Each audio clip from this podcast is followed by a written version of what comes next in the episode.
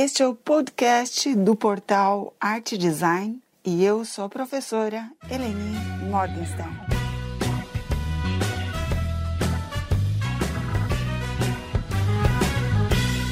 Neste podcast, seguindo com a temática Design e Movimento Vegano, conversaremos com Rebeca Matei Soares Ferreira.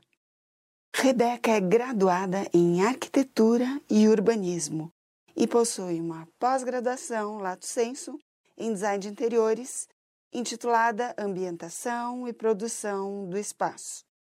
Atualmente, Rebeca é estudante no mestrado profissional em Design da Univille.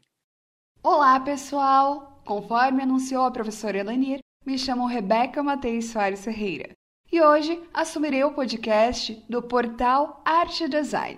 Hoje estou aqui para conversar um pouquinho com vocês acerca da decoração vegana. O episódio anterior destacou a moda vegana, perspectivas mercadológicas e sustentabilidade. Hoje iremos abordar a temática decoração vegana. O que é decoração vegana? Como você pode utilizar na sua casa? Quais são os motivos para a opção de decoração vegana? Ela se relaciona com a sustentabilidade? Essas e outras questões serão respondidas durante esse episódio. A arquitetura vegana não possui uma definição concreta, parte dos princípios da filosofia do veganismo. Ou seja, ela busca excluir todas as maneiras de exploração animal, desde os tecidos a materiais utilizados para fins decorativos ou de construção. Como dito no episódio anterior, pessoas adeptas à filosofia de vida do veganismo não só aboliram a alimentação proveniente dos animais, mas também suas vestimentas, objetos de higiene e a decoração de seus lares.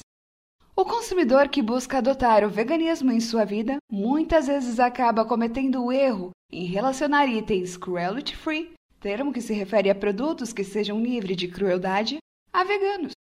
Segundo Chaves 2014, nem sempre o material dito cruelty free é essencialmente vegano, pois estes não necessariamente precisam ser livres de ingredientes de origem animal. Por exemplo, um item de decoração feito a partir da lã de ovelha não é testado em animal. Logo, vem com o selo dizendo ser, abre aspas, livre de crueldade. Isso leva os consumidores a equívocos nas escolhas. Portanto, é sempre bom estar atento às informações presentes na descrição ou etiqueta do produto. Trago aqui o exemplo do projeto do apartamento da digital influencer Kim Lee Hansen. O loft nova-iorquino que tem uma decoração vegana e sustentável. Ele é bem conhecido pelas redes sociais como Brussels Vegan. Nesse exemplo, a sustentabilidade aparece principalmente nos revestimentos e no mobiliário. O loft tem cerca de 185 metros quadrados, possui grandes vãos de janela e tem uma iluminação natural de forma zenital que busca contribuir para a economia de energia. O piso é feito com madeira de pinho não desmatada, que é certificado pelo Forest Stewardship Council, um ótimo exemplo de material para projetos sustentáveis. Além do piso, o mobiliário do apartamento provém do mesmo material. Como do veganismo, o objetivo é não usar nenhum produto de origem animal, na decoração do apartamento foram aplicados tecidos 100% sintéticos, utilizados nas colchas, sofás e estofados. A proprietária do apartamento destaca ser importante que o mobiliário seja todo vegano, sem elementos de origem animal, como couro ou lã.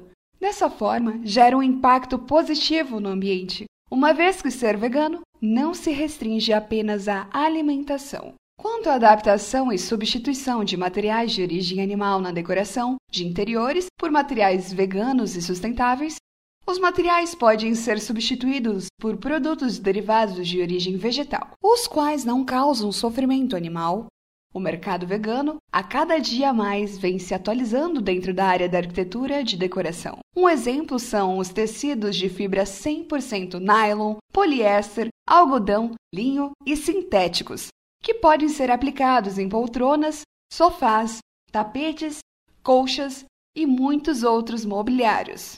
Outro exemplo de material proveniente de origem animal que tem uma substituição é o goulash, cuja tradução do francês significa pele de tubarão ou pele de arraia. Esse material foi muito popular na China e no Japão durante o século XX. Atualmente foi criado o Falksgulash, por motivos ambientais, um material sintético que imita a pele original em sua estampa. Por último, temos a seda, um tecido leve, brilhante e macio, que o Brasil, de acordo com o Globo Rural, apresenta-se como o país que possui o fio mais branco de seda do mundo, sendo reconhecido mundialmente pela alta qualidade. A seda provém do bicho da seda, e a produção do material provém do casulo da larva antes de se tornar mariposa. Os casulos são enviados para as fábricas, onde são aquecidos até atingirem o cozimento exato para matar os bichos, vez que estes arrebentam os fios quando permanecem ali. Existe a seda sintética, que pode ser uma opção de substituição da convencional. As fibras sintéticas derivam de materiais como poliéster, nylon e piece silk, este também conhecido como ahimsa silk, uma seda tecida à mão na Índia, que não se utiliza de crueldade animal. Nesse procedimento, a seda é colhida dos casulos de mariposas selvagens, após essas emergirem para longe. Dessa forma, nenhum animal é mantido em cativeiro ou morto por meio do calor.